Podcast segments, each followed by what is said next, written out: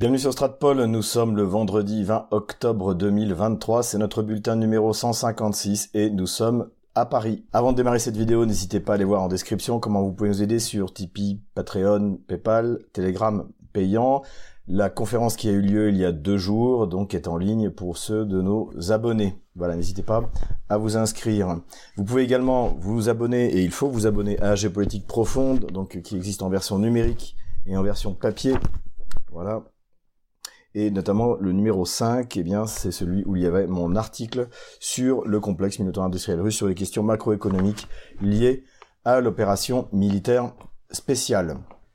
Vous pouvez également prendre des cours euh, de russe en ligne avec Logios, donc euh, nous avons un partenariat avec Logios. Vous pouvez également vous procurer un VPN parce que ça va devenir de plus en plus nécessaire. On voit ce qui est en train de se passer, la pression qui est faite sur Elon Musk, qui à mon avis ne se soumettra pas. Donc euh, on pourra sans doute toujours utiliser euh, euh, Twitter, enfin devenu X, mais il faudra utiliser un VPN. Donc le VPN est vraiment un instrument aujourd'hui nécessaire pour contourner la censure du régime d'Emmanuel Macron.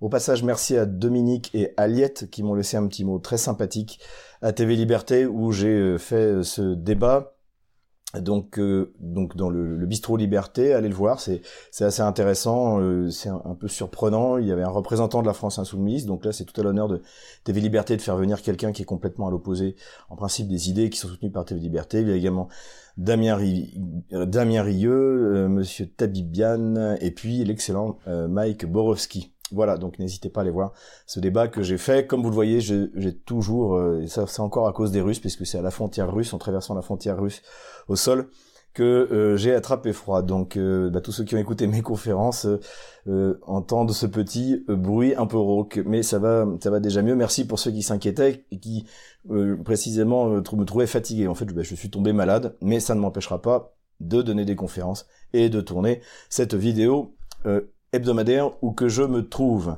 Mais maintenant, passons aux nouvelles économiques. Et la grande nouvelle économique de la semaine, eh bien, ça a été la réunion à Pékin du projet One Road, One Belt, donc euh, une route, une ceinture, c'est-à-dire le, les, ce qu'on appelait les nouvelles routes de la soie, ce projet économique euh, chinois euh, qui consiste eh bien à développer des routes pour commercer, notamment des routes terrestres, pour commercer avec non seulement son étranger proche, mais même son étranger lointain. Et donc, c'était la grande réunion qui a eu lieu donc à Pékin, qui rassemblait 130 euh, euh, pays. Donc, euh, on voit que ça ne concerne pas que l'Asie, mais même bien plus loin. Hein. C'est pour cela d'ailleurs que Pékin a développé une diplomatie qui a, lui a permis de faire se rapprocher l'Iran et l'Arabie Saoudite, deux pays qu'on croyait définitivement ennemis. Euh, alors évidemment, la grande vedette de ce de, de ce forum, ça a été Vladimir Poutine qui est arrivé et qui une fois de plus a montré cette parfaite entente avec euh, avec Pékin. Alors ça a provoqué des réactions très inquiètes dans toute la presse euh, anglo-saxonne qui voit en fait que eh bien le, le rapprochement entre Pékin et Moscou n'est pas n'est pas de circonstance mais de quelque chose de beaucoup plus profond et pour accoucher de ce que euh, Xi Jinping, lorsqu'il était venu à Moscou, avait dit à Vladimir Poutine, nous allons construire quelque chose qui n'a pas été fait depuis 100 ans. Il y a vraiment quelque chose qui est en train de construire par la Russie et par euh, et par la Chine, fondé sur euh, le doux commerce, cher à Montesquieu, et qui finalement est une solution alternative de, de rapport entre les États qui jusqu'à présent était euh, organisé selon une vision euh, occidentale, donc euh, post post chrétienne, c'est-à-dire de l'affrontement systématique et surtout de la volonté de ne jamais trouver de compromis, mais d'écraser absolument son ennemi. Donc ça, c'est quelque chose de vraiment intéressant. Plusieurs accords ont été euh, signés. Donc euh, il y a eu des accords entre la Chine et le, Kazakhstan de jusqu'à euh, plus de 16 milliards de dollars d'accords. Sur le Kazakhstan, certains s'inquiètent parce que le Kazakhstan une nouvelle fois a déclaré qu'il allait mettre des sanctions sur les, des produits qui devaient être réexportés vers la Russie. Le Kazakhstan dit ça depuis le début, ça n'empêche pas d'être une plateforme très utile à la Russie, et il est évident que de toute manière, Astana donc euh, qui est la, capitale politique euh, du Kazakhstan, ne va pas ouvertement dire qu'ils enfreignent les sanctions. Donc rien, pas d'inquiétude de ce côté-là. Accord également entre la Serbie et la Chine pour euh, la production de plus de d'une vingtaine, je crois, d'une vingtaine de de, de trains à grande vitesse. Donc ça aussi, c'est très bien que la, la Serbie fasse partie de ce projet. On voit encore une fois que ces nouvelles routes de la soie eh bien, vont jusque jusqu'en Europe. Euh, également, rencontre importante entre la Russie et le Vietnam. D'ailleurs, nous avons préparé un échiquier mondial sur Russia Today qui va sortir sur le Vietnam, où nous avons eu la chance de pouvoir interviewer euh, dans le cadre du forum Valdaï, euh, la, la, directrice de l'académie diplomatique de, de, Hanoï, donc du Vietnam. Donc c'est euh, voilà, encore une fois, c'est la bascule vers l'Asie et, finalement peut-être même pour le reste du monde, c'est une bonne chose quand on voit la, folie meurtrière de l'Occident euh, dégénéré. Puisqu'on parle de la Chine, eh bien encore un phénomène incroyable de la puissance économique chinoise qui est passé d'un déficit de production de véhicules de 30 à 40 milliards de dollars à un excédent de 50 milliards en l'espace de ces six derniers mois. Donc la capacité industrielle de la Chine est, extraordinaire. De toute manière, la Chine a 10 ans d'avance en matière de véhicules électriques, donc ça, en, en, fait la, la décarbonisation, la fin du moteur euh, thermique en Europe ne va faire que favoriser la Chine. Donc on fait en fait à peu près tout et n'importe quoi. Mais après tout, si c'est comme ça, autant qu'elle en profite puisque c'est elle le premier grand producteur de batteries au monde. Toujours euh, la Chine, euh, semi-conducteur, la BBC souligne que les sanctions US nuisent aux fabricants US. Pourquoi? Eh bien parce qu'en fait les fabricants de semi-conducteurs euh, américains produisent également pour la Chine des et en plus des, des commandes qui sont très spécifiques pour le marché chinois. Donc ça des conséquences qui sont euh, négatives pour ces entreprises américaines. Donc on se tire une, les Américains se tirent eux-mêmes une balle dans le pied et en plus les Chinois ont, répondu en interdisant certains produits essentiels pour la, pour la fabrication de semi-conducteurs comme le, germanium. Donc toutes ces sanctions en fait n'aboutissent à rien et la relocalisation de, de la production de produits comme par exemple l'Apple 15 s'avère euh, extrêmement risqué pour Apple puisque le lancement du Apple euh, de l'iPhone 15 est un échec en Chine. Et en plus tout le monde souligne qu'il y a des choses qui fonctionnent mal notamment au niveau de, de du son. Euh, donc le, je crois que maintenant les Apple 15 sont fabriqués au Vietnam. Et il semble que Apple se soit un peu précipité et que cela va finir par nuire à sa ça pourrait nuire à sa production et surtout ça va donner un marché encore plus large à Huawei, aux marques chinoises qui sont euh, de, plus en plus performantes et à terme qui n'auront plus rien à envier euh, à Apple. Donc euh, encore une fois, le, les semi-conducteurs, sujet important à suivre et nous le suivrons pour vous sur Stratpol. Parlons un peu maintenant de monnaie. Le yuan est passé devant l'euro selon le système SWIFT. Hein. Le système SWIFT, c'est un système qui permet des transferts interbancaires, donc dont la Russie a été exclue, mais qui continue bien sûr à fonctionner. Alors en large majorité, c'est du dollar, et l'euro petit à petit euh, tend à diminuer et est dépassé par le yuan. pourquoi? Bien ça, ce sont évidemment les conséquences des sanctions notamment contre la Russie. Donc plus personne ne va utiliser l'euro parce que c'est une monnaie qui n'est pas fiable. donc ça, c'est une des grandes victoires, encore une fois, des États-Unis contre l'Europe dans le cadre de l'opération spéciale, c'est d'avoir totalement décrédibilisé l'euro. Je l'ai déjà dit, mais je le répète, la Russie avait la majorité de ses réserves, plus de 40% en euros, avant l'opération spéciale, et désormais, elle a du rouble, de l'or et du yuan. Donc, euh, bravo Bruno Le Maire. Toujours dédollarisation l'Égypte a émis des bons du trésor en yuan. Donc ça, il faut bien se rendre compte aussi que c'est une bascule à partir du moment où les pays commencent à émettre des bons dans une monnaie autre que le dollar ou que leur, euh, leur monnaie nationale. Donc ça, c'est un événement, à mon avis, très, très symptomatique. Dédollarisation toujours, le premier ministre malaisien a également annoncé que la Malaisie allait dédollariser au maximum, c'est officiel, et l'Indonésie a décidé de créer une task force pour la dédollarisation. Donc on est vraiment, encore une fois, dans, un, dans la construction d'un monde nouveau en dehors de euh, l'impérium de, de, de l'Occident collectif, en fait, euh, derrière Washington. Dernière nouvelle économique qui m'a paru importante, un mémorandum a été signé pour la construction d'une centrale nucléaire russe au Burkina Faso avec l'excellente euh, euh, Ibrahim Traoré, n'est-ce pas? Nous avons déjà parlé. Donc ça, ça veut dire qu'en fait, il y a vraiment un, on assiste à un moment clé de la présence russe en Afrique, puisque c'est un investissement direct, parce que évidemment le Burkina Faso n'a pas les moyens de se payer une centrale nucléaire, et donc ça veut dire que les Russes vont investir et après, eh bien, se paieront dans la vente de l'électricité. Mais la, la production d'énergie, comme Ibrahim Traoré l'avait dit lui-même, est un gros problème du Burkina Faso, qui peut être résolu euh, en bonne partie par la construction de cette centrale nucléaire. Donc, euh, affaire à suivre. Donc, ça veut dire que la Russie est plus ambitieuse en Afrique que je l'ignorais et comprends qu'il ne suffit pas de fournir de l'aide militaire, mais également des investissements directs, hein, notamment dans, dans un de ces domaines de prédilection et d'excellence qui est l'énergie nucléaire. Politico-diplomatique maintenant, le PIS, donc qui est le parti euh, national conservateur, très anti-russe, principal euh, fauteur de guerre en Europe, eh bien, a perdu les élections. Alors la question se pose, est-ce que ça va euh, bénéficier aux Russes? Bon, qu'est-ce qu'on peut faire? Quelques considérations. Tout d'abord, donc le, le, leader du parti qui l'emporte, c'est le, c'est Donald Tusk, ou que je crois que c'est, euh, comme expliquait Mike Borowski, il est d'origine euh, euh, allemande, et lui en fait avait trouvé, avait fait partie de cette opération de réconciliation autour de la fosse de Katyn, donc là où avaient été massacrés par par les bolcheviks les officiers polonais, ou d'ailleurs, comme l'avait dit d'ailleurs à l'époque Vladimir Poutine, donc on était en, en avril 2010 si je me souviens bien, et eh bien là aussi avaient été massacrés des officiers des officiers russes donc après que l'armée rouge soit entrée en Pologne, eh bien, elle a exécuté les élites comme elle fait euh, partout. Donc il y a eu euh, de mémoire 6 euh, ou 8 000 officiers polonais tués à Katyn et en tout dans un massacre qui a qui a coûté la vie à 20 000 20 000 officiers cadres polonais.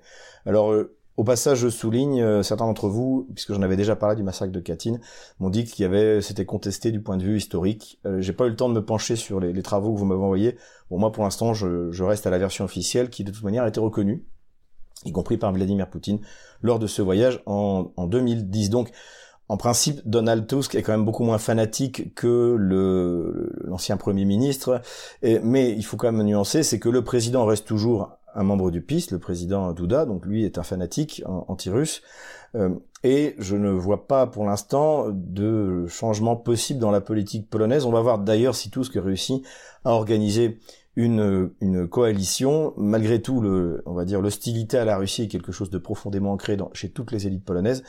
Donc je suis euh, assez pessimiste, même si de toute manière, avec tout, ça ne peut pas être pire que ce qu'on a eu euh, jusqu'à aujourd'hui. Voilà, je pense que de toute manière, il y a une fatigue de l'Ukraine en Pologne et que ça, avec ou sans le PIS, cette fatigue va continuer à s'installer. De toute manière, l'armée polonaise a été euh, dépecée pour livrer notamment ses anciens matériels soviétiques, euh, sans doute anciens mais, mais fiables, notamment ses avions, notamment ses T, T, 72 modifiés, PT-91, on en avait parlé. Donc elle la Pologne a fait à peu près tout ce qu'elle tout ce qu'elle pouvait. Moi, ce qui m'inquiète, c'est plutôt du point de vue de la politique intérieure polonaise. Là-dessus, le PIS avait été bon, euh, de résistance sur toutes les questions sociétales, sur l'avortement, etc. Si jamais on bascule euh, vers une coalition avec des éléments euh, européistes plus à gauche, eh bien, j'ai peur que le, de nouveau que la, Pologne soit victime de, de la culture de mort comme a été victime récemment l'Estonie qui a adopté euh, toutes les lois sociétales possibles et imaginables, le mariage homosexuel, etc., etc.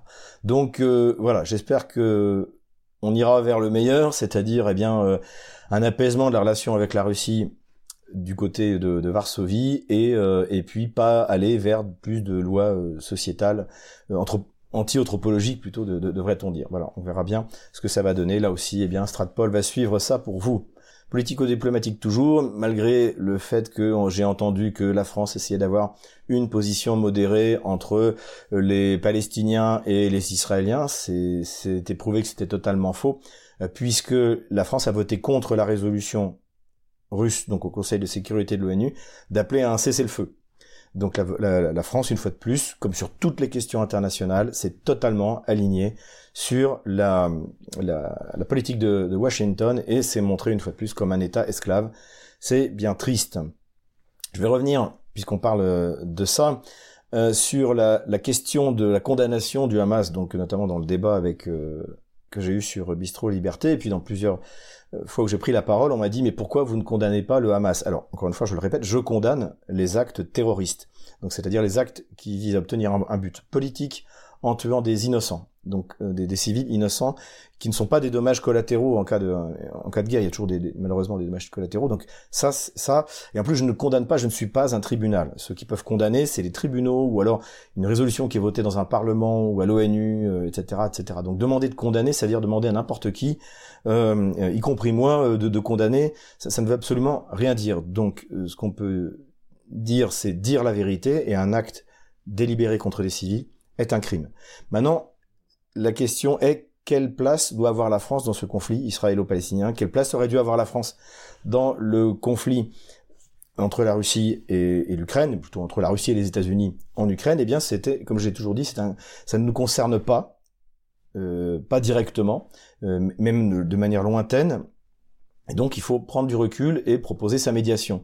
Pour proposer sa médiation, vous ne pouvez pas condamner le Hamas, puisque le Hamas a des responsabilités politiques, puisqu'il a été légitimement élu, d'après ce que j'ai vu en 2007.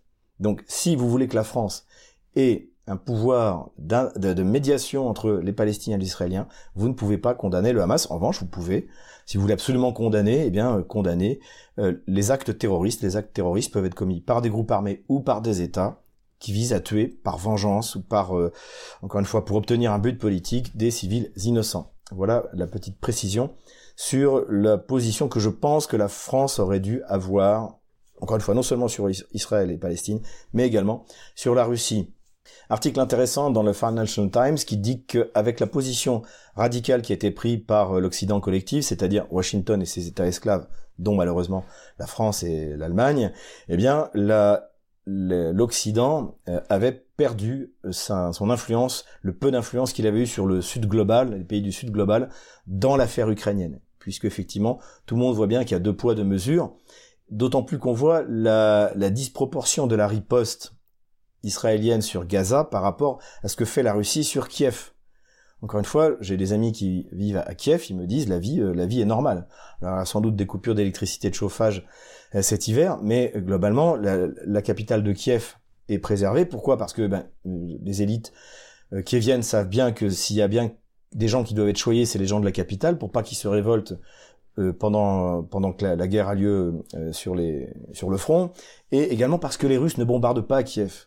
Parce qu'il faut bien comprendre que pour Vladimir Poutine et pour les élites russes, Kiev est une ville russe, profondément russe. Et encore une fois, c'est la mère de la Rousse de Kiev, le père étant Veliki Novgorod en Russie. C'est un peuple du territoire russe actuel qui est descendu vers Kiev. Euh, rappelons-le, les Ryurikides, en fait, viennent de Russie. Intéressante analyse dont dans le Financial Times. Diplomatie toujours, Sergei Lavrov s'est rendu en Corée du Nord, donc le ministre des Affaires étrangères pour rencontrer les affaires étrangères de Corée du Nord. Donc on voit consolidation de cette euh, de relation au moment où la Corée du Nord, eh bien, euh, on observe une montée en tension entre Pyongyang et Washington.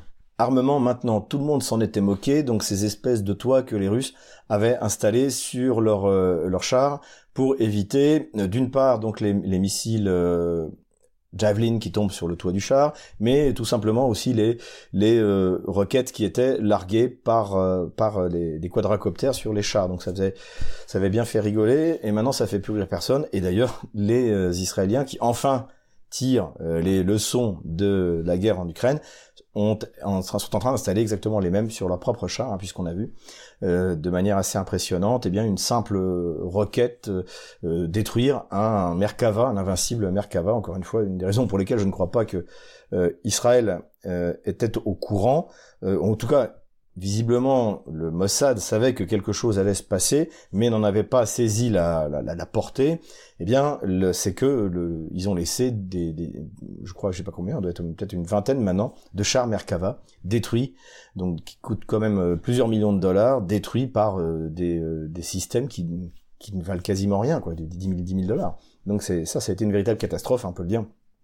Euh, pour pour Tsahal, armement toujours cette fois côté russe arrivée du Tosochka. Donc ça, on en avait parlé il y a longtemps. Les, Russes ont une arme qui est, assez extraordinaire, qui, est ce qu'on appelle les armes thermobariques. En fait, c'est une roquette à l'intérieur de laquelle il y a un produit chimique qui se répand, qui s'infiltre partout, y compris euh, à l'intérieur des portes, des fenêtres si elles sont mal fermées. Et c'est ce produit qui explose. Donc c'est quelque chose de très efficace, notamment sur les défenses euh, enterrées, les bunkers, etc., euh, etc. Donc les Russes ont un système qui s'appelait le TOS 1A. On en avait parlé à l'époque, on avait fait, on était allé au salon de l'armement avec Pierre-Antoine Plaquevent, on avait fait un reportage pour pour TV Liberté, je me souviens déjà à l'époque, on en avait parlé. Le problème du TOS 1A, c'est en fait c'est sa portée, c'est-à-dire qu'il est très efficace, mais il ne tire qu'à 6 km.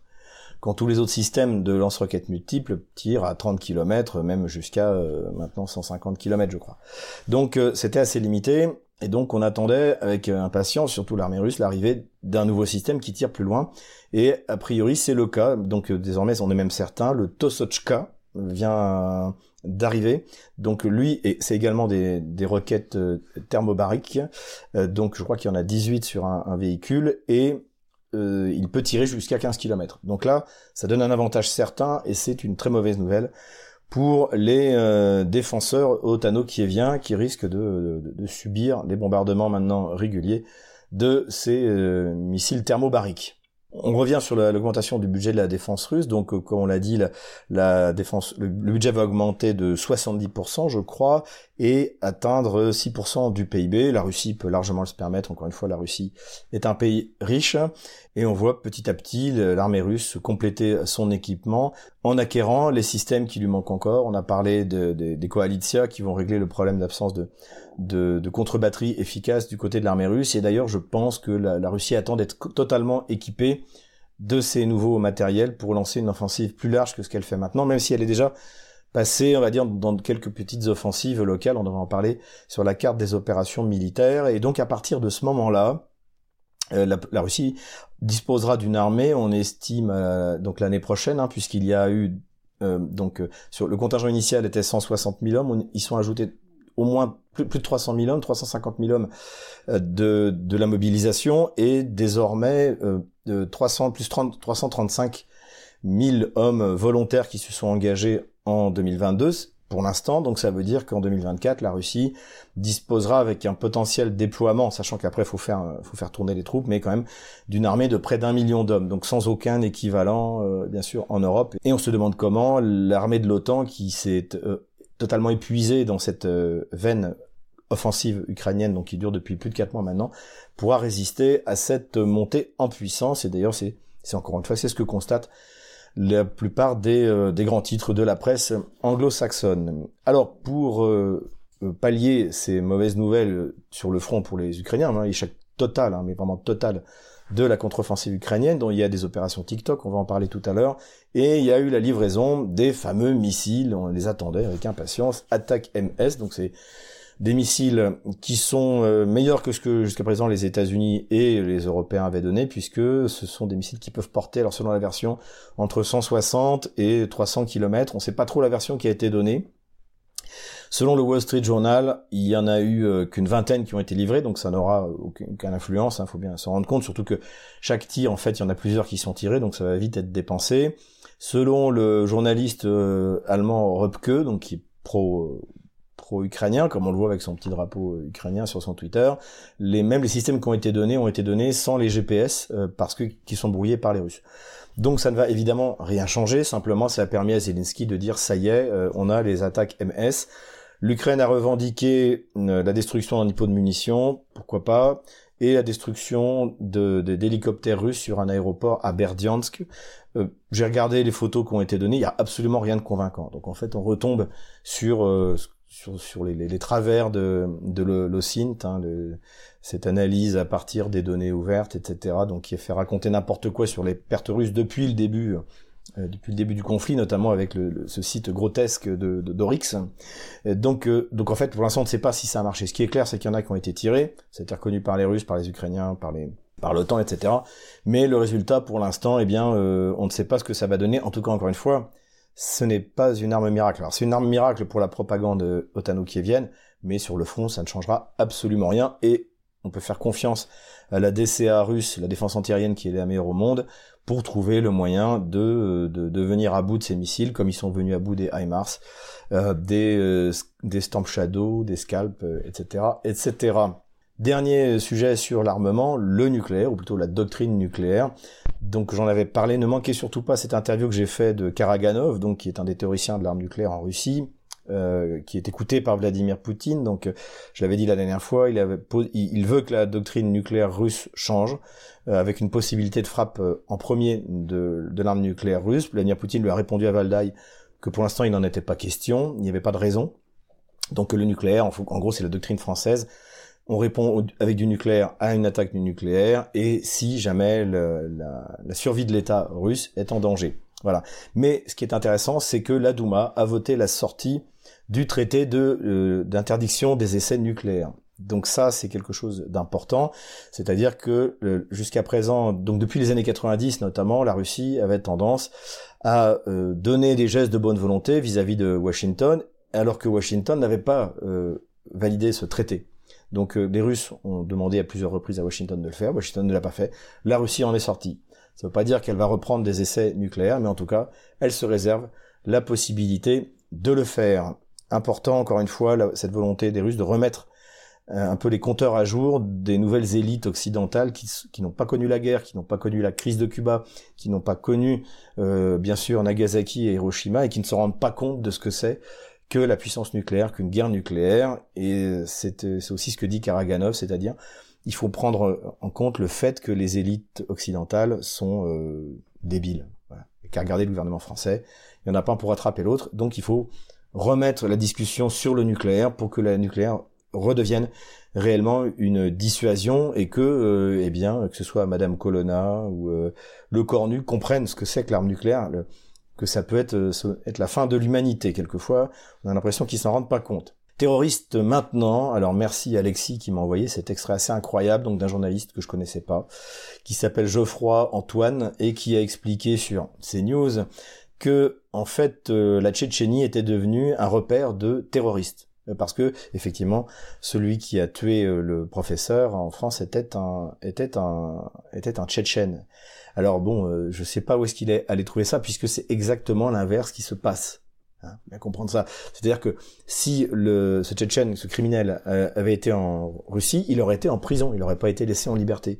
Si jamais les Français renvoient des fichiers S en Tchétchénie, en Russie, ils seront en prison, ils seront pris en compte par les autorités russes. en fait, la France est devenue un repère, au nom du principe de, des réfugiés euh, politiques, est devenue un repère pour ces, pour ces terroristes. Et c'est pas la faute de la Russie. La Russie, elle veut bien les récupérer et les envoyer en prison.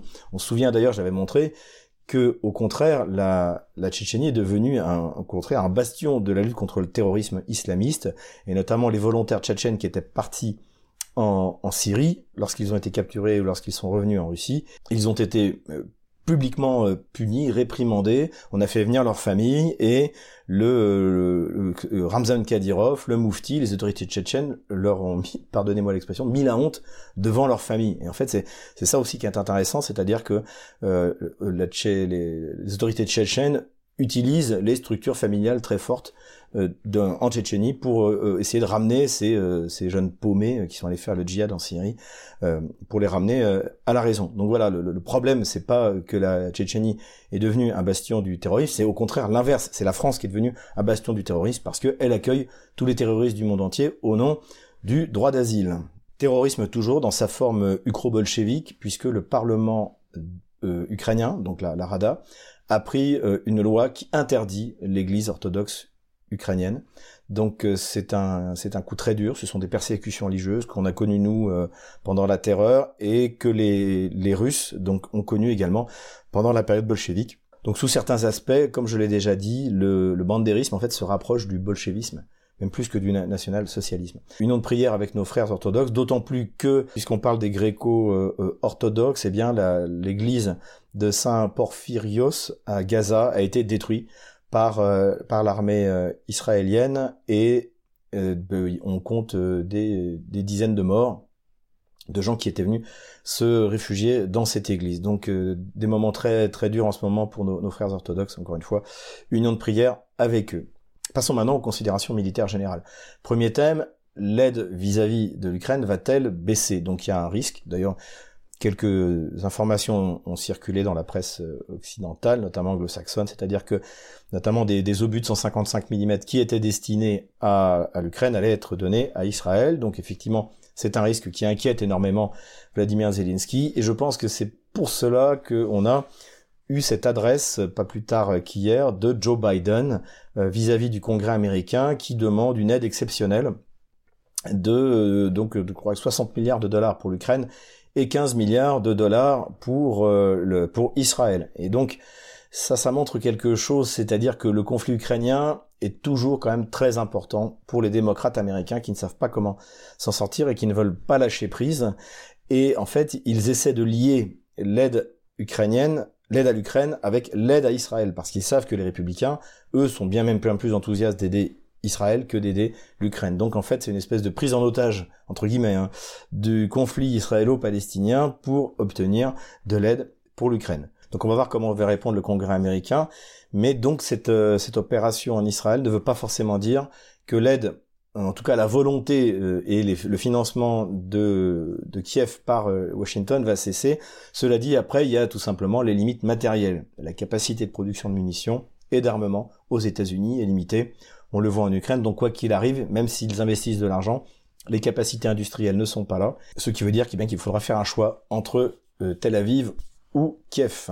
Considération militaire toujours avec la bataille d'Avdiivka. Donc aujourd'hui, vous allez voir sur la carte militaire, mais j'en parle maintenant. La grande bataille la plus importante, c'est Avdiivka. Donc Avdiivka, c'est une localité importante parce que c'est une coquerie.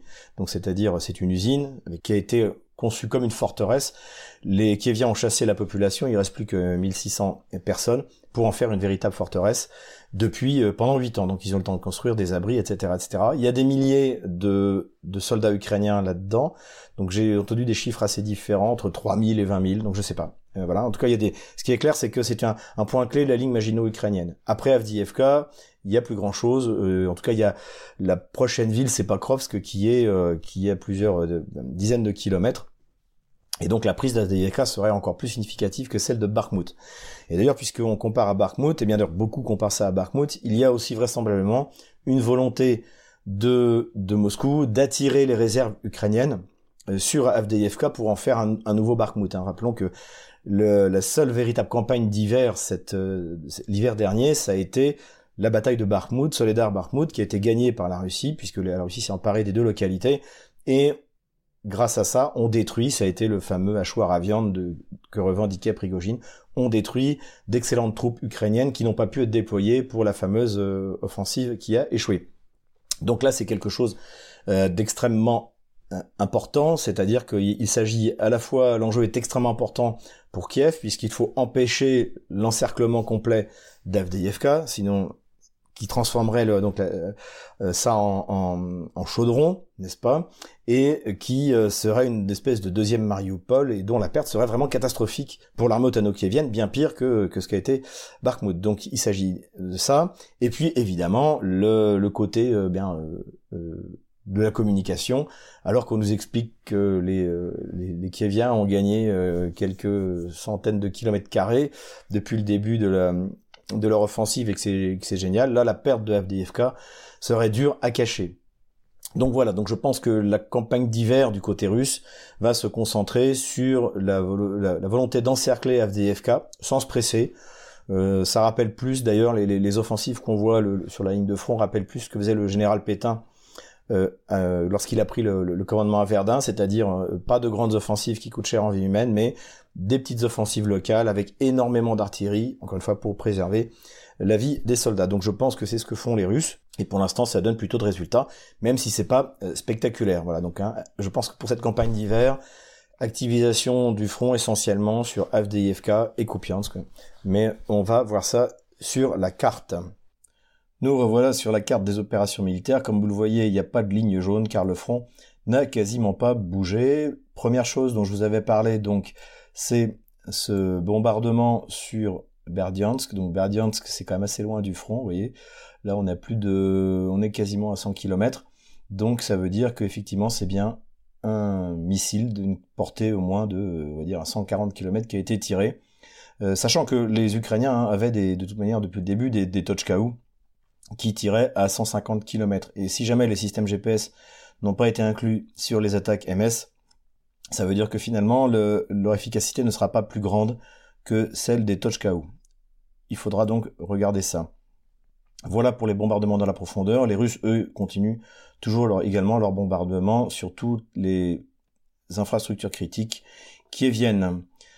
Passons maintenant à la ligne de front. Donc là où il y a de l'activité en ce moment, c'est sur la rive gauche du Dniepr. Donc c'est toujours ce que j'appelle hein, les opérations euh, TikTok. Donc notamment les Ukrainiens ont avancé des unités de reconnaissance ici pour euh, toujours hein, faire des, selfies, pour dire qu'ils ont mis le pied sur la rive gauche du Dniepr, donc à différents endroits. Ça leur coûte très cher en vie humaine, ce sont des opérations qui n'ont aucun avenir, comme j'expliquais, ni l'armée russe, ni l'armée qui viennent dans les moyens d'organiser une telle opération, d'autant plus que évidemment après il faut maintenir un flux logistique pour avoir des blindés, pour avoir des troupes, et tout ce flux logistique sera sous les, tirs d'artillerie de missiles de, de l'un ou l'autre des adversaires. C'est d'ailleurs pour ça que les Russes ont quitté Kherson il y a maintenant un an. Donc voilà, des opérations TikTok hein, sur la rive gauche du Dniepr de la part des Kieviens, et également sans doute pour essayer de détourner une partie des réserves russes du front euh, d'Avdiivka ici. Donc ici, eh bien là, c'est les Russes qui ont l'initiative sur tout le front sud, que ce soit dans la région de Zaporozhye ou dans la région de, du sud donc de la République populaire de Donetsk. La raison en est que, eh bien, le, désormais, Kiev envoie toutes ses réserves du côté d'Avdiivka et du côté de Kupiansk et n'a plus les moyens d'attaquer. Donc il y a encore quelques attaques sporadiques, mais évidemment que ça ne pourra pas percer. Et désormais, ce sont plutôt les Russes qui essayent en fait de eh bien de profiter de la position en contrebas dans cette cuvette, hein, du côté de Rabotino, dans laquelle les forces qui viennent se sont dangereusement aventurées pour faire le maximum de dégâts et les repousser euh, vers leur base de départ, donc dans la ville, dans la localité d'Orikhovo, à cet endroit-là. C'est également ce qu'on observe également encore une fois, sur le front sud de la République populaire de Donetsk. Là où ça s'active, eh c'est autour d'Avdiivka, hein, comme vous le voyez, à partir d'Avdiivka, cette forteresse permet aux Kieviens de bombarder la ville de Gorlovka, de bombarder la ville de Donetsk, et c'est assez épouvantable. Et bien, souvenez-vous que l'opération spéciale, c'est avant tout pour cesser ces bombardements sur les zones civiles. Donc, eh bien, euh, le fait de faire tomber Avdiivka aura des conséquences sur la vie de tous les jours pour les euh, malheureux habitants de Donetsk. Et comme je vous le disais, une fois Avdiivka tombé, la seule localité où, les Otanokéviens pourront de nouveau essayer de faire quelque chose, eh bien, elle est à 34 km, voilà. Donc, du côté de Mirnograd et euh, Pakrovsk, à cet endroit-là. Donc, ce serait euh, vraiment un joli coup euh, russe. Ce sera pas, encore une fois, une bataille décisive pour la, guerre, mais ce serait un, un, bon coup tactique et, du point de vue de la communication, une véritable catastrophe pour les Kieviens. Voilà. Donc, Visiblement, euh, d'après les informations que j'ai eues aujourd'hui, les Russes avancent à la fois au sud vers le nord, mais pour l'instant je n'ai pas eu de confirmation quant à la portée exacte de cette avance. Mais les Russes avancent. Comme vous voyez, c'est pas une offensive très spectaculaire, c'est euh, une offensive locale. Du côté de Kleshevska, le, les combats également font rage, mais le front s'est stabilisé. Euh, toujours pas de cheval de Troie inversé. Pareil au nord. En revanche, du côté donc du front nord, où là ce sont les Russes qui sont à l'initiative, eh bien les, troupes russes continuent à avancer, mais également pas de prise significative de localité. Hein. Visiblement, n'a toujours pas été annoncé comme prise. Mais cela dit, les Russes sont totalement à l'initiative et ça fait partie des gros soucis pour Kiev qui doit y envoyer des réserves, ce qui explique eh bien que l'offensive ukrainienne s'est, en tout cas pour l'instant, complètement arrêtée. Voilà donc la situation au vendredi 20 octobre 2023. Voilà, j'espère que cette vidéo vous a plu. N'hésitez pas à vous inscrire sur Odyssey, sur Rumble, sur Twitter, sur Telegram, sur VContact. C'est grâce à ça qu'on pourra rester en contact, quelles que soient les mesures de censure qui seront prises par le régime d'Emmanuel Macron. Je sais que mes vidéos sortent un peu tard, j'essayais de les faire tous les jeudis, mais là, bon, avec les, différents déplacements, il y a eu euh, Valdaï, il y a eu, euh, comment dirais-je, euh, Paris, la semaine prochaine, ce sera Saint-Pétersbourg, donc euh, les vidéos sortiront plutôt encore la semaine prochaine autour du vendredi ou du samedi, mais après je serai de retour à Moscou. Et là, eh bien, on essaiera de reprendre un rythme un peu plus euh, régulier, c'est-à-dire le jeudi. Voilà. Les nouvelles économiques, les nouvelles sur le front sont bonnes, donc courage, on les aura.